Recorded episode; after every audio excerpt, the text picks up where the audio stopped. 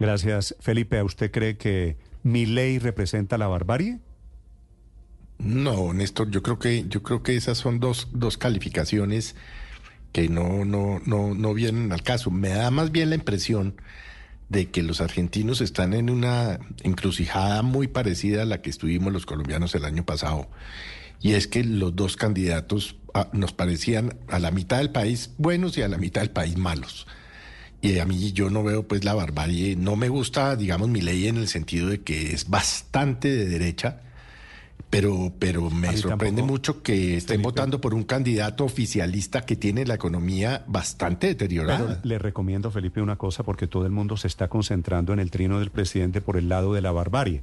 Pues sí. a, mí, mi ley, le repito, no me gusta, pero me parece que los que a uno no le gustan no son unos bárbaros. Pero, ni pero representan la barbarie. Pero lo que me impresiona del presidente Petro Felipe es la otra mitad de su silogismo, que el señor Massa es la esperanza. Llevan gobernando veintipico de años en Argentina.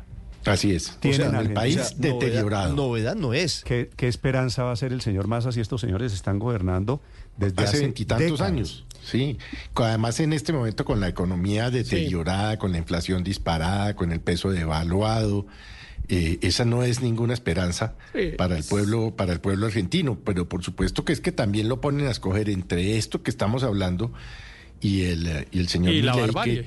y la barbarie pero por qué no sé si la barbarie. Eh, pero por qué Héctor cuál es la barbarie por qué la barbarie la barbarie de mi a mí sí me parece porque yo, yo supongo que estamos dentro de un pacto que es un pacto democrático. Hay unos principios y unos valores que yo aspiro a que todos estemos dispuestos a aceptar y a cumplir. Y el señor Milei no.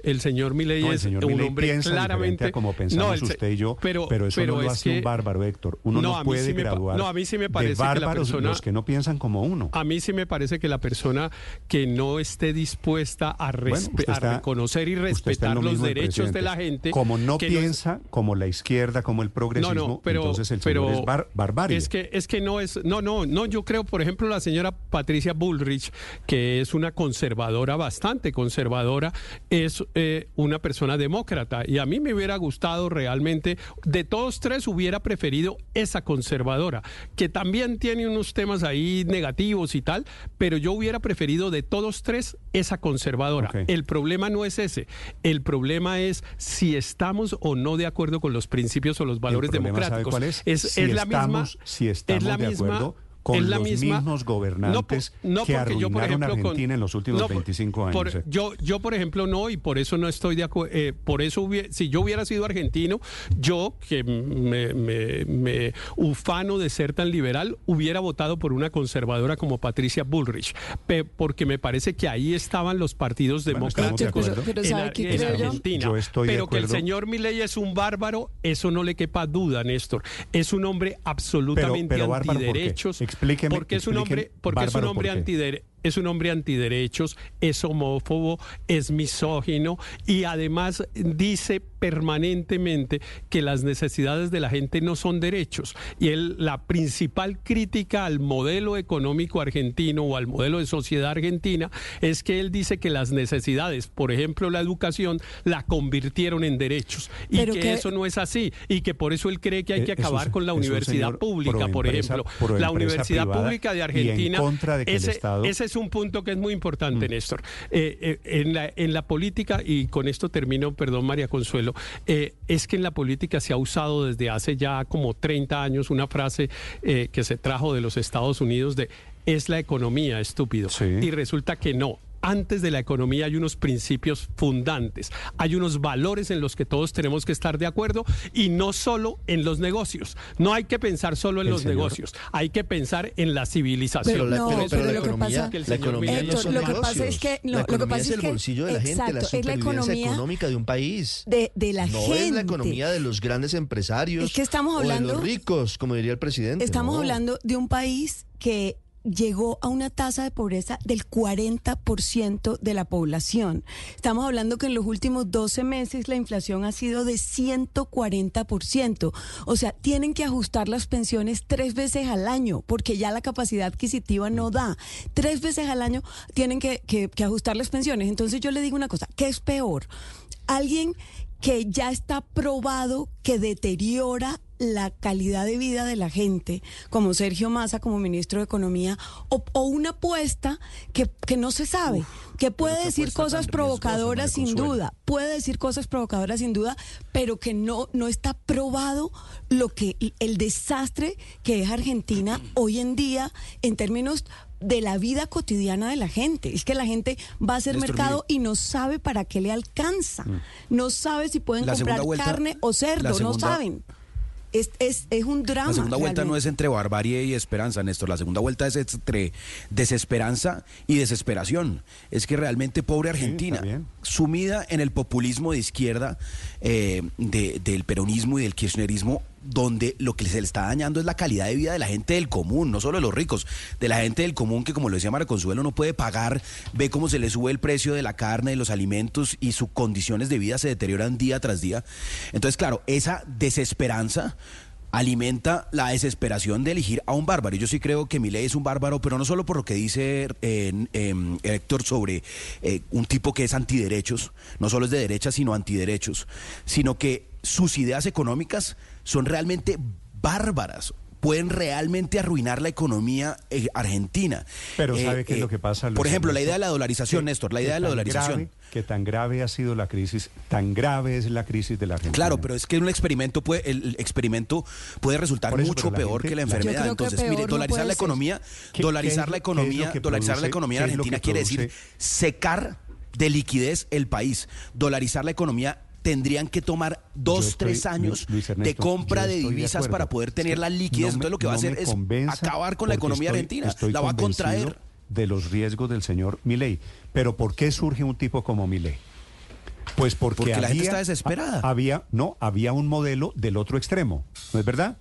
Y entonces la gente fracasado completamente, estamos de acuerdo. Totalmente no, logró cumplir la promesa este modelo kirchnerista, de izquierda, peronista. Claro, que lleva a la, Argentina semejante crisis económica y surge un loco, un bárbaro del otro lado. A mí me gusta, Felipe, más la claro, expresión es que, es que usted en la mañana se monta en un bus y le cuesta una cosa y en la tarde le cuesta ya otra muy distinta el mismo bus que pagó por la mañana, pues obviamente eso a la gente le asusta y da lugar a este tipo de fenómenos, Néstor. Pero más allá de eso me quedo pensando en nuestro presidente del amor, que para ser el político del amor, la verdad no hace otra cosa sino sembrar cizaña, ¿no? Ahorita diciendo que en Argentina se derrotó la barbarie, barbarie es decir, como, como si fueran unos salvajes, unos crueles, o por ejemplo como en Gaza que se está cometiendo un holocausto por parte de los judíos. Digo, pues, pues para ser nuestro presidente del amor, me parece que deja mucho que decir. Pero además, la derrota todavía no es un hecho. Esa es la otra cosa. esa, es la otra. ¿Qué tal que, qué tal que por esas cosas de la política gane mi ley? Felipe, no qué tal. Es que es, muy, probable, Es muy posible. por eso. los votos de Bullrich se vayan para que gane mi ley. Entonces, ¿qué hacemos con ese trino? Felipe, ¿sabe, ¿sabe qué va a pasar? Pues que dentro de un mes, si llega a ganar mi ley, al día siguiente tenemos crisis de las relaciones diplomáticas, porque así como Petro es anti Milei, es anti Petro. Y entonces mm. Milei dice que no va a, hacer pactos con ningún comunista y a Milei Petro le parece que es la extrema izquierda. Pero, así pero curioso, curioso, curioso que se haya, se haya referido eh, en esos términos a, a Milei de, de barbaridad y, esté tan callado con el eh, triunfo apabullante en, en, las primeras, en las, en las primarias en Venezuela, ¿no? ah, no, de eso, de, eso el presidente no ha dicho, ah, no ha dicho ni una sola No se habla de Bruno. no es que ese es el problema. no se habla de también no se habla de Bruno. Bueno, 7 de la mañana, 23 minutos. Para quienes quieran opinar del muy interesante espejo que es Aurelio la Argentina, les sugiero, conéctese a las redes sociales, estamos transmitiendo en el canal de streaming, estamos en redes sociales y en las frecuencias de Blue Radio en todo el país. Si usted quiere darme su opinión sobre el kirchnerismo que representa el señor Massa, sobre un ministro de Hacienda que tiene quebrado al país, pero que aún así ganó las elecciones, sobre Milei, que es un personaje entre exótico, impredecible y peligroso. Milei es el hombre que quiere dolarizar la economía. La cuenta Blue Radio Com, mi cuenta Néstor Morales C. Aquí leo sus comentarios. Estamos también en el canal de YouTube. Es decir, hay muchas posibilidades de que usted opine esta mañana. Aurelio, señor. Sí, Néstor, yo no creo que Argentina haya escogido entre la barbarie y la esperanza, como dice Petro. No, Argentina escogió entre la dolarización y la no dolarización. Es que mire, si se lleva a cabo el plan de dolarización que propone el señor Milei, una persona que tuviera ahorrado un millón de pesos en Argentina, ¿sabe cuántos dólares recibiría? 100 dólares. Porque cuando usted hace la conversión de volver... Eh, bueno, cuando, cuando usted hace la conversión, estoy citando algunos datos de Claudio Loser, un economista argentino importante. Pero cuando usted coge. Aurelio, estuve, estuve en Buenos Aires, estoy dándole datos de mi experiencia. Usted llega a Argentina, cambia unos dólares y sale con maletas llenas de dinero. No, claro. Se, siente como un traqueto colombiano cambiando cualquier suma que, usted lleve para hacer turismo en Argentina. Allá voy. Allá voy, claro. Usted sale con unas maletas llenas de dinero. Usted lo había comentado dinero que no vale, que no vale nada, ¿no?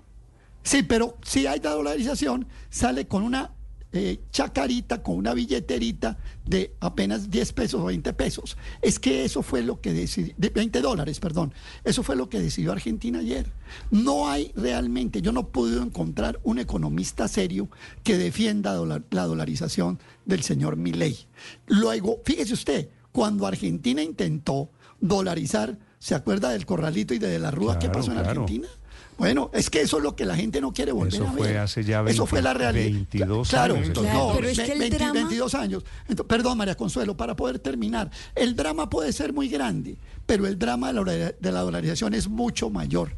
Estoy seguro que los argentinos no van a votar por mi ley. Si mi ley, que además le gusta ser extravagante, hiperbólico y bueno, todas esas cosas medio payasudas que hace, sigue insistiendo en esa locura de la dolarización, los argentinos no van a entregar el peso argentino. Esté seguro de esto, que esta es una pelea entre dólar y peso argentino y los argentinos, bien nacionalistas que son, van a defender. Aurelio, yo estoy de acuerdo con usted. Ellos no quieren la dolarización, pero es que el drama hoy es que hay por lo menos 10 tipos de cambio. Entonces uno le preguntan, eh, y, se lo digo porque yo voy a Argentina con frecuencia, yo tengo familia allá. El, el, la gente claro, María Consuelo, que usted está casada con una argentino. Sí, sí, sí, sí. y, voy con frecuencia. Y, y, uno nunca sabe, necesita más o menos una Biblia de instrucciones por la coyuntura que va cambiando semana a semana. Uno no sabe cómo cambiar, si, en las cuevas o en la eh, o con tarjeta. Entonces le prohíben de una semana para otra la tarjeta porque porque es, eh, prácticamente se cuadruplican los precios de las cosas. O sea, es una inestabilidad que la gente en el día a día no puede soportar. Así, es. No puede soportar.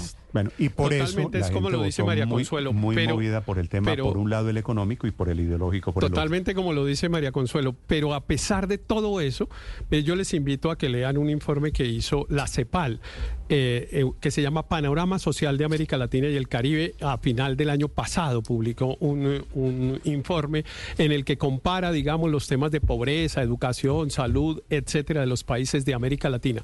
No hay ningún indicador de esos en los que Colombia le gane a Argentina. Es decir, que los que vivimos absolutamente abismados de ver la situación a la que llegó Argentina, los niveles de pobreza y todo esto, pues está como Colombia. Héctor, no me eche el cuento que la situación de Argentina es mejor que la de Colombia. Ahí, ahí está la, ahí está la CEPAL. es que no soy yo. estoy yo por eso, por eso cité el documento. Por eso cité el documento para evitarme la discusión. Un indicador. no, pero ¿sabe qué? Lo que pasa es que, nosotros venimos de menos a más. Ellos vienen en deterioro. quiero decirle, Le digo un Héctor, la inflación de, 140, la inflación de 140% en Argentina, Héctor, por Dios, es, impresentable. la devaluación de más de 170% en dos años. Claro, claro, claro, claro. todo eso es cierto. Todo eso es cierto. Le hablo de los indicadores de educación, de los indicadores de salud, incluso de los indicadores de pobreza y ni qué decir de los indicadores de desempleo. Me está me está echando carreta. Siete de la mañana, 28 minutos. Los invito a participar en